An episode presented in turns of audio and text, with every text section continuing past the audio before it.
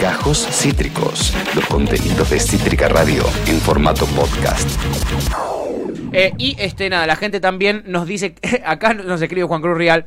Eh, y nos dice, la gente quiere no pagar impuestos y vivir como en Islandia. Efectivamente. Bueno, desde ¿Tan ya. difícil es eso, Alberto? ¿Tan Desde difícil ya. es eso? Por favor. eh. Es casi una obviedad. No podemos ser Islandia por un día nada más, Alberto, por favor. Bueno, de todo esto vamos a hablar eh, de lo que quiere la gente. Él sí sabe lo que quiere la gente. eh, Esta persona con la que vamos a hablar a continuación. Es- Messi. Es, un gran amigo de la casa, lo queremos un montón. Es casi integrante de Cítrica, digamos. No lo queremos comprometer, por eso no decimos que es integrante de Cítrica. Pero estamos ahí. porque no queremos manchar su imagen. No, no.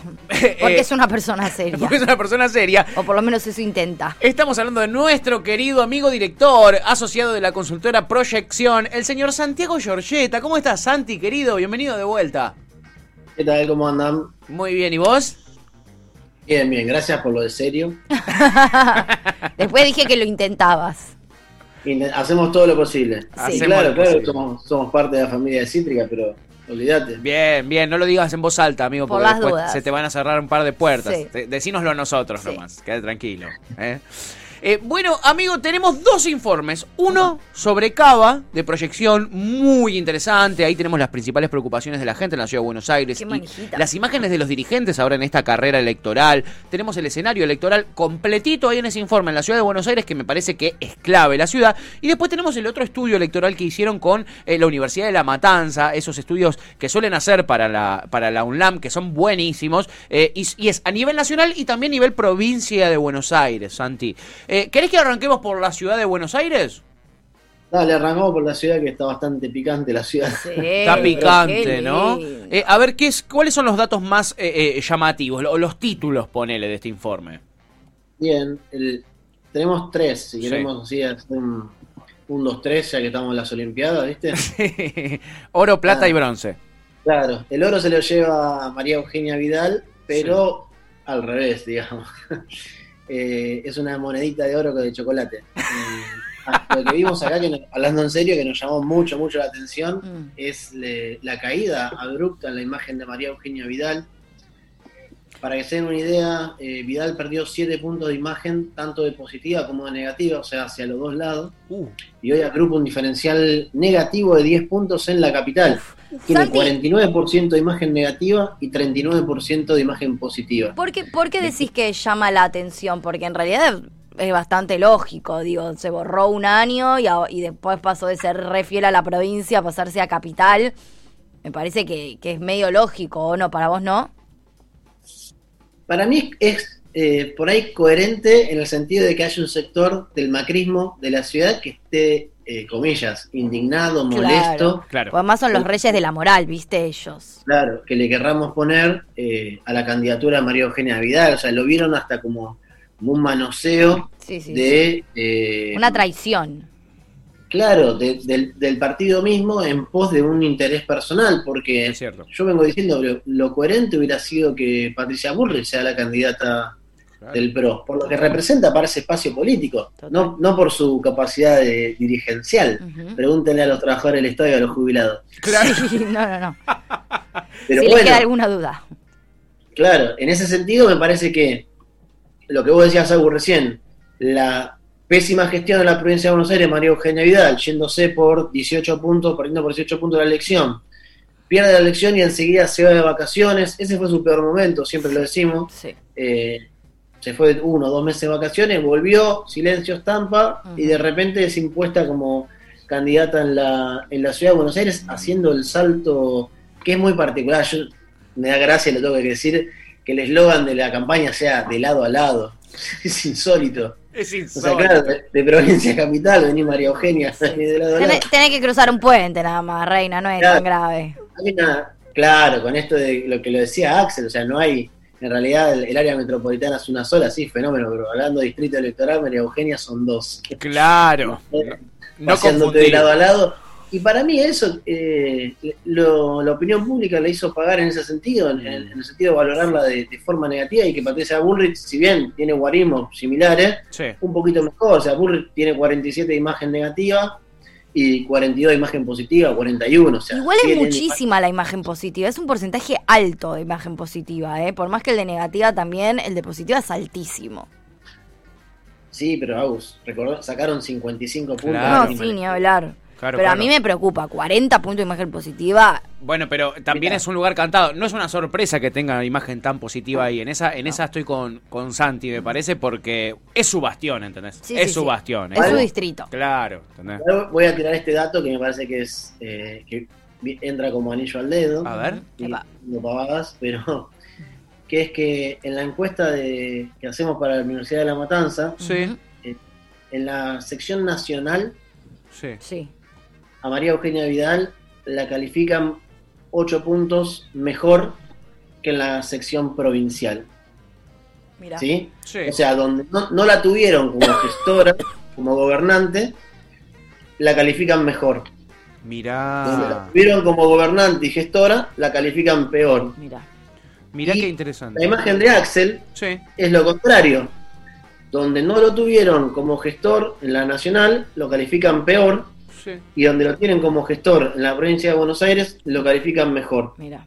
Mira. Entonces, ahí, Axel, ahí vemos cómo donde hay una gestión buena, se puede, eh, la, la- la opinión pública, por lo menos parte de la opinión pública, valora esa gestión.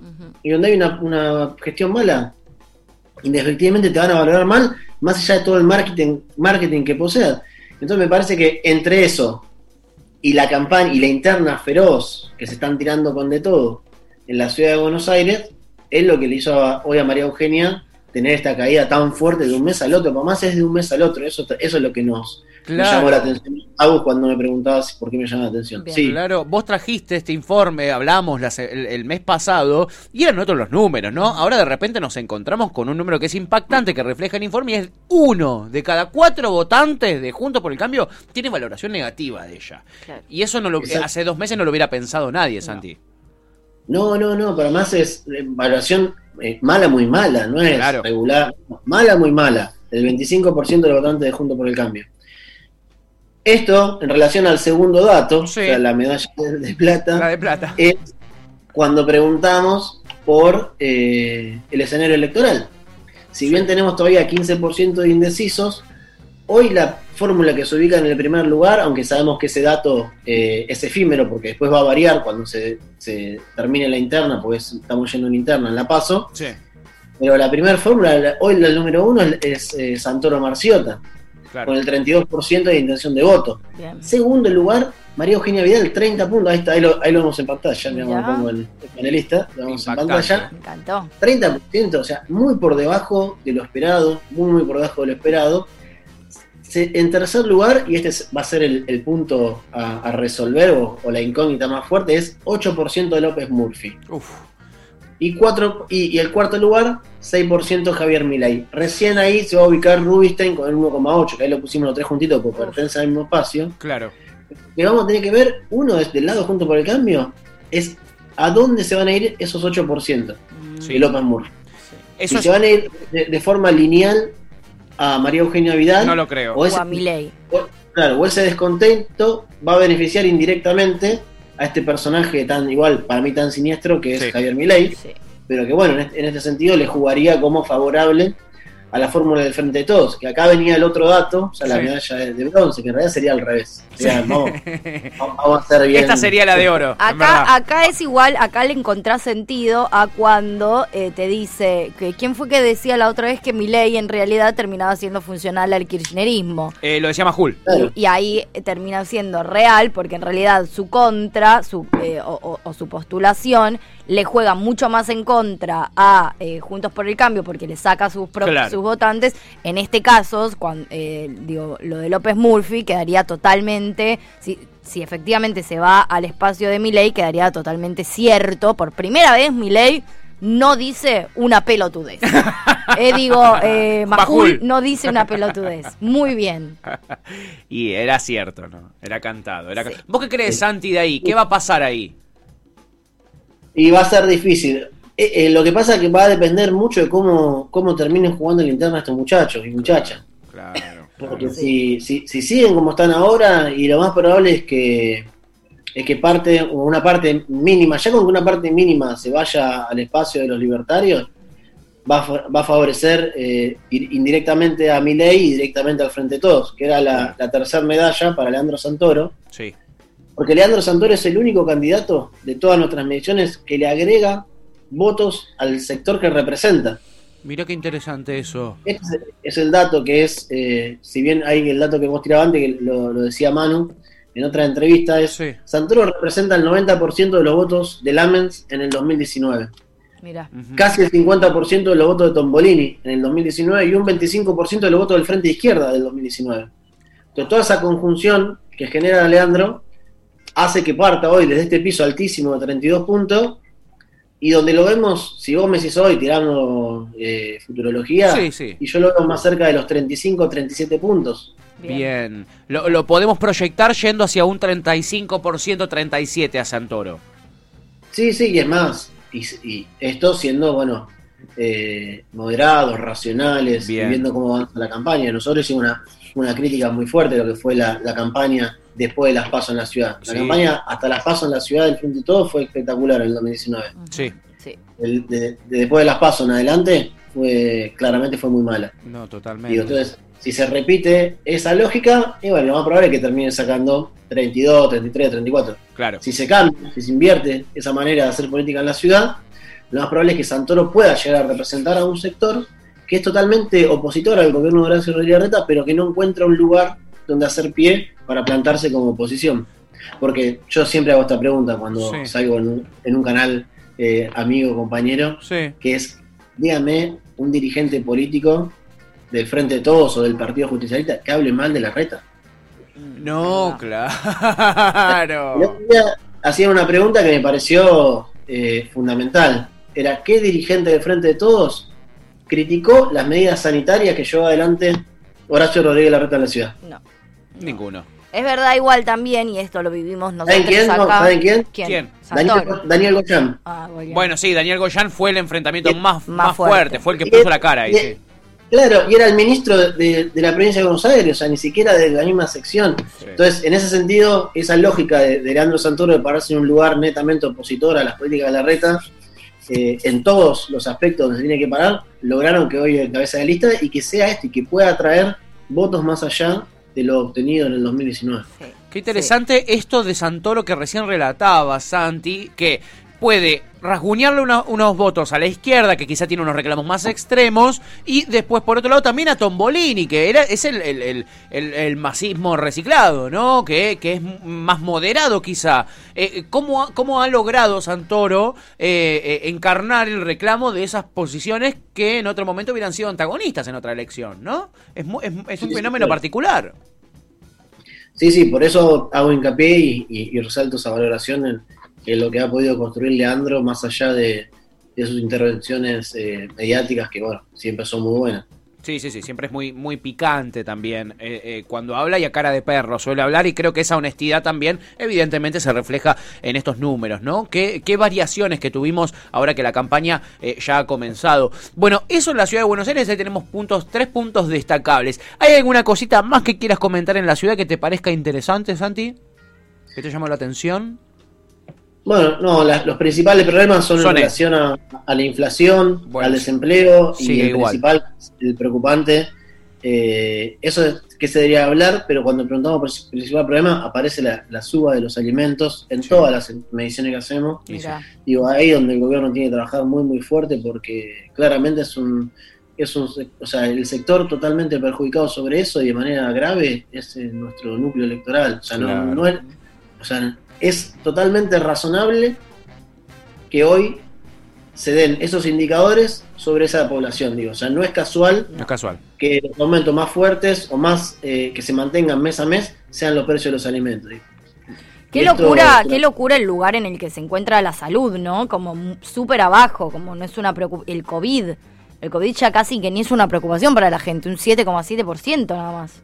No, el COVID descendió, vimos que, Montón. iba eh, subiendo y descendiendo dependiendo de la cantidad de casos que, que fueron apareciendo, Sí. pero esta vez como que se ve que, ya hay un relajamiento Importante. total, a- Sí. o por lo menos a, la- a las medidas, no no a las medidas de cuidado, sino a la al, al tenerle el temor al, al COVID. Sí, Vamos a ver qué pasa en, próximo día con la nueva variante. Sí, ahora que está circulando la Delta, sobre todo en la ciudad de Buenos Aires, porque recordemos, estas son preocupaciones en la ciudad. Sí. Por eso también es para destacar que uh, las primeras preocupaciones sean las económicas, como la inflación, y estamos hablando del distrito más rico de la Argentina. No así es en la provincia de Buenos Aires, Santi. La provincia de Buenos Aires no es ni de cerca el distrito más rico, y la última vez que habíamos hablado, también la preocupación era la inflación. ¿Cómo sigue ese número? ¿Es, eh, ¿Creció la preocupación por la inflación y, y las preocupaciones económicas en provincia? Está alto, se Sí. mantiene, la otra vez habíamos hablado de, de, eh, más del 50% entre eh, inflación, precio de los alimentos y desempleo. Sí, Hoy está a 54%, o sea, subiendo un poquito más. sí. La inseguridad está un poco más abajo. Un dato llamativo es que la, la inseguridad también es una preocupación en la ciudad de Buenos Aires. Ah, mira. Y eso también es un dato llamativo. Eh, pero no, en la provincia sigue siendo alto el nivel de, de preocupación sobre el- la inflación en el aumento de precio y la pérdida del desempleo y el miedo a perder el empleo o el desempleo. Digo. En ese Muy sentido, alto. digo, o sea, el gobierno tiene muchísimo para trabajar. Fíjate si recién te, llamaba la, la atención, Agus, del 7% de, del miedo al contagio o al posible contagio del coronavirus, acá está en 5%. O sea, esto también lo que muestra es que se pudo gestionar bien eh, en materia sanitaria la pandemia, Sí.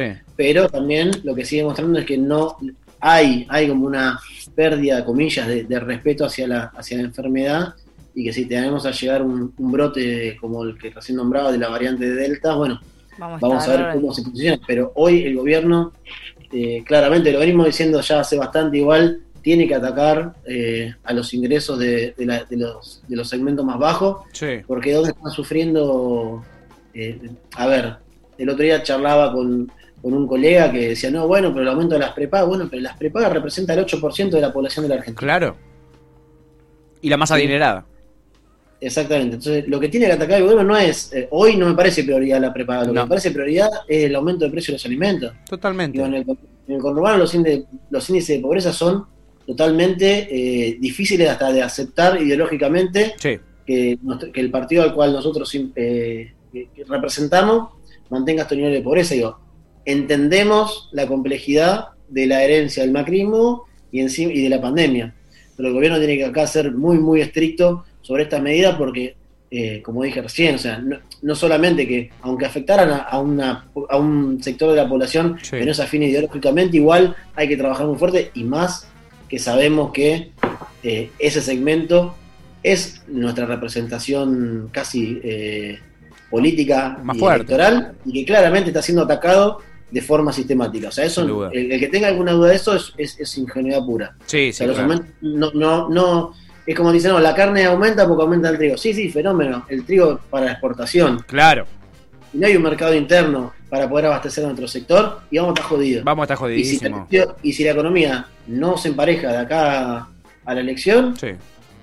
Y no vamos a estar bien. La No. verdad es esa, no vamos a estar bien. Claramente. Santi, mira acá un oyente nos hace un comentario particular. Quiero, quiero ver eh, qué opinas vos. Eh, nos dice, es Topo, él vive en Neuquén, y nos dice, el otro día eh, eh, me había puesto a pensar eso de los precios de los alimentos y cómo los gobiernos provinciales siempre zafan de la culpa. Creo que si se pregunta, todo el mundo dice que la culpa es 100% del presidente, ni hablar que muy poca gente cree que no existen los formadores de precios. Esto es lo que nos dice Topo en el, eh, en el chat. Él es de Neuquén, por eso habla de las responsabilidades eh, eh, provinciales. ¿Qué opinas, Santi, con respecto a esto?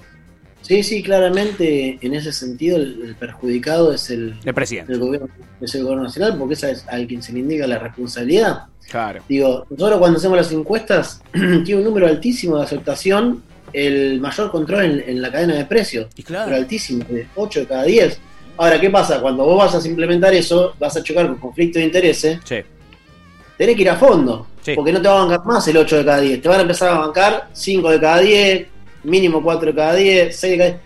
Pero bueno, si no está la decisión política de avanzar fuerte con eso, te termina pasando lo que pasó con Vicentín. Tal Sí. cual, tal cual, que ahora se la En- está por quedar una Entre multinacional. muchas otras encima. cosas, ¿no? Entre tantas otras a las cosas. que sí, fueron sí. y retrocedieron. Sí, sí, sin duda, sin duda. Creo que eso, eso tiene que ser una, una experiencia importante para el gobierno nacional de cara a lo que se viene en esto, ahora que lo están vendiendo en campaña como la primera parte de la gestión, creo que, creo que eso es uno de los eslóganes, creo que tiene que ir por ese lado, ¿no? Claramente tiene que ser un aprendizaje.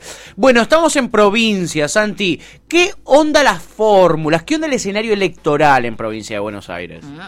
Bueno, el escenario electoral en provincia, como decían, o sea, es un escenario un poco complejo. Sí. Hoy el Frente de Todos, la fórmula Victoria Tolosa Paz, Daniel Goyán, está en 37%, Opa, 37,5%. esperaba más. Proyectado sube, Sí. porque ahí sí, acá tenemos un nivel de indecisos eh, que roza el 20%, o sea, es alto el nivel Sí. de indecisos, pero bueno, va a haber muchos sectores que van a terminar decidiendo la elección respecto a la economía, y eso no es ninguna novedad. No, O claro. sea, mucha gente vota eh, viendo cómo le va eh, en el bolsillo propio y, y- y más, más que nada que en, el- que en lo que es la macro. Junto por el cambio, acá vemos la interna, está en 20 puntos eh, aproximadamente la fórmula de Santilli Ocaña Sí. y casi 10 puntos la fórmula de Manes y no me acuerdo el nombre. Eh, disculpas a sí. de de. Y Travela, ¿no? ¿Cómo es? Sí, no, no lo tengo. sí, sí, sí, no sí. lo a leer tampoco. Ni él sabe, ni, ni, ni Facundo sabe. Eh, y Calegrino, ponele Calegrino. Pero el, el- el tema acá, bueno, muchos están diciendo que hay una, un- por ahí una, una paso competitiva, nosotros por ahí no lo estamos viendo tan competitivo, digo, no es lo mismo el 30 a 9 de capital, que el 20 a 10 puede crecer un poco más, un poco menos, Mm, por ahora vemos la, la- la victoria de Santilli. Y después, bueno, el fenómeno de libertarios, que, que también va a haber que verlo porque siempre tienen, eh, en las encuestas andan bien, en Sí. la tele miden bien y en las urnas miden mal. Claro. Digo, en ese sentido también hay que, hay Es que cierto. ser cuidadoso. Y Randazo solamente cuatro puntos que vemos ahí. Por ahora vemos una muy mala performance de la izquierda. En ese sentido no, no Sí. vemos que, que, esta- que como a ellos por ahí les les sienta mejor esta situación de crisis, sí. no, no le está... No lo le están está capitalizando, ¿no? no, están muy divididos y la verdad que los candidatos que llevan, a- eh, no, para mí no son los mejores, claramente. Claramente. Gabriel Solano en Capital No, no, es el mejor exponente, más que nada porque tiene consignas muy macristas. Tiene consignas muy, muy gorilas, sí, tal cual. Es muy reaccionario Solano. Tiene esa, tiene Por esa eso- cualidad. por eso- claro, por eso también vemos esa migración hacia el voto de, de Santoro de una, de una porción. Lo que vemos acá en provincia es que también para no, no, no asusar, Sí. es que tanto Victoria Tolosa Paz como Daniel Goyán, entre los- cada uno tiene más o menos 40% de desconocimiento todavía. Qué locura, ¿no? Porque de última de Victoria Tolosa Paz eh, te lo puedo entender ahora Goyán, que está, que digo, que estuvo presente, que fue el ministro de salud durante una campaña de vacunación súper eh, importante y súper interesante. También que no se mostró tanto en los medios, pero digo, ser un ciudadano de la provincia de Buenos Aires y no saber en este contexto quién es tu ministro de salud, me preocupa bastante, ¿o no? Y mira, Agus, ahí tenés dos cuestiones. Yo el otro día le compartí a, a- a un miembro del Ministerio de Salud una medición que habíamos hecho en abril del 2020, Sí. donde Goyán tenía 70% de nivel de desconocimiento. Y hoy tiene 40%. Bueno. Claro, arran- arrancó así. Igual, a ver, sabemos que sabemos que el Frente de Todos en general no se caracteriza por tener una capacidad comunicacional o de No. eh, mostrar eh, sus candidatos a menos que estén ahí en, en- en la línea muy interesante, ¿no? Les falla bastante la comunicación. Y en este caso me parece que justamente tiene que ver con ¿no? eso, Mm. no saber quién es Sí. el ministro de salud de la provincia en lo que fue una campaña y, y una gestión bastante interesante, digámoslo, por algo también eh, lo pusieron donde lo pusieron. Se Fue una dio, muy mucho, buena gestión. se dio mucho la comunicación a Kreplach también, eh, Goyán, verdad, ¿no? Le se dio mucho la comunicación a. Kreplach. Sí, es verdad. Lepra también tiene un nivel de conocimiento similar, pero igual Agus en ese sentido, digo, me pasó muchas veces estar haciendo alguna, alguna encuesta en la, en la calle, Sí. preguntar, voy a tirar un ejemplo X, ¿no? Sí. Bueno, yo, vamos a tirar un- uno propio de Matanza. Eh, preguntar por Verónica Mario cuando era intendente en La Matanza y me decía, no, no sé quién es. y vos veías que enfrente había un cartel que decía Verónica Magario, intendenta. Sí, sí, sí, sí, sí. Sí, sí, hay, Sí, o sea, sí. estaba, se nota también esto que viene hace muchos años, sobre todo desde la gestión de Macri, ganando la antipolítica, ¿no? Un poco sí, Digo, ¿no? ese discurso el de, desconocimiento. ese discurso. Eso sí, lo vemos también en, la- en el descenso de todas las imágenes de todos los candidatos. Sí, se ve, ¿no?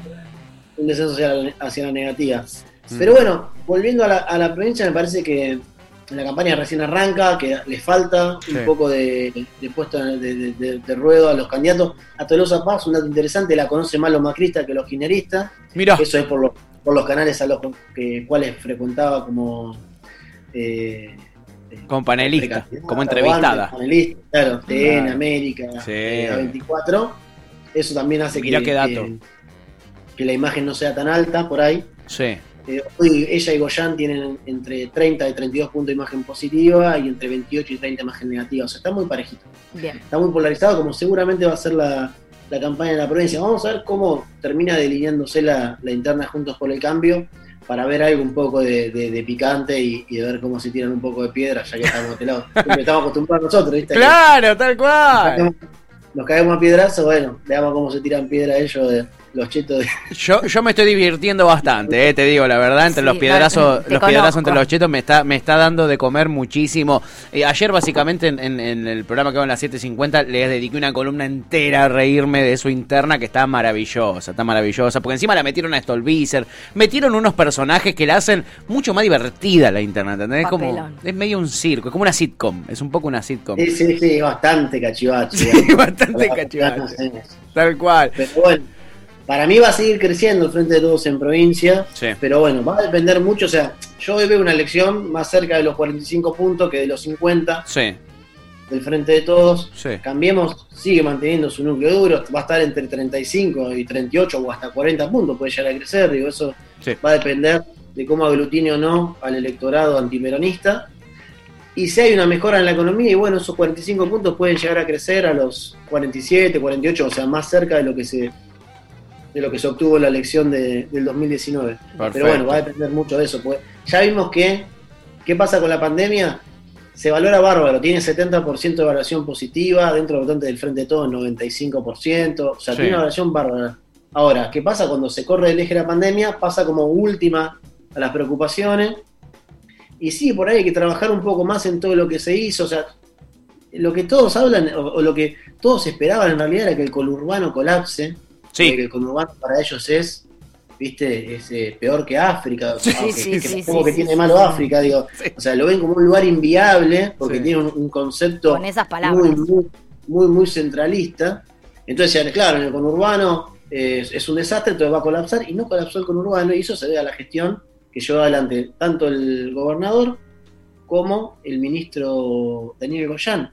Entonces, en eso hay, debería trabajar discursivamente. Ahora, ¿eso alcanza ahí? No, no alcanza. Ahí te No. casi como con la, pan- con la gestión de pandemia no alcanza, y como lo de Alberto, perdón, dije cualquier cosa, pero es esto, con Cristina no alcanza, Claro. la- con la vacunación sola no alcanza. Hay que meter a la economía en, en la discusión y no solo la discusión dialéctica, o sea, no solo comentar qué es lo que hay que hacer, porque son gobierno, Sino hay que hacer. Claro, hay que mostrar gestión, hay que Claro. mostrar Eso ser lo, lo que incline la balanza o no para, para que el Frente de Todos pueda una victoria más eh, holgada o cómoda en la provincia, que es si llegamos a una turbulencia económica a Total. las elecciones. Totalmente de acuerdo, es el momento de empezar a mostrar gestión, ¿eh? Eh, y eso puede llegar a inclinar la balanza completamente. Eh, bueno, Santi, ¿están preparando más eh, informes de provincia y de ciudad para los próximos días? ¿Se nos vienen? Siempre, siempre, siempre Sí. después de, de, la- de los 15 días del mes arrancamos con, con las mediciones, Bien. primero CABA y después PBA que hacemos eh, para el Observatorio Social de la Universidad. De la matanza que que está... Qué picante que van a estar estas Ay, últimas encuestas, sí, ¿eh? sí, qué manija. sí, qué manija. Es como el mundial para ustedes, amigo. Cla- Claro, olvídate. es como la temporada. Hoy uno en una nota me decía, bueno, te voy a grabar y después, no, pará, le digo, recién arrancamos. Claro, pará. Eh, eh, Estamos en la fase de, en la fase de grupo, le dejarme llegar un poquito más, a ver cómo llegamos a aguantame la semifinal y después me, me, me, me mostrás lo que dije. En eh, las re- clasificatorias, ni siquiera estamos en octavos. Sí, estamos clasificando, Ah. tal cual, estamos en eliminatoria. Bueno, Santi, im- impecable como siempre, nos interesa muchísimo más allá de los números que nos mostrás tu análisis y la verdad es que eh, coincidimos un montón con, con, con esto, ¿no? La gestión es lo que puede llegar a inclinar la balanza a favor de el frente de todos en estas elecciones que prometen estar picantes. Un punto también ahí sobre les libertarios, eh, porque miden mucho, como dice Santi, miden bien en la tele, miden bien en los informes, después en las urnas la cosa no sería igual. Veremos, veremos, eh, después sabremos. Santiago Giorgetta, director eh, de la consultora Proyección. Santi, querido, te mandamos un abrazo enorme, amigo, y mandale un beso a Manu también. Acabas de escuchar Gajos Cítricos. Encontrá los contenidos de Cítrica Radio en formato podcast en Spotify, YouTube o en nuestra página web.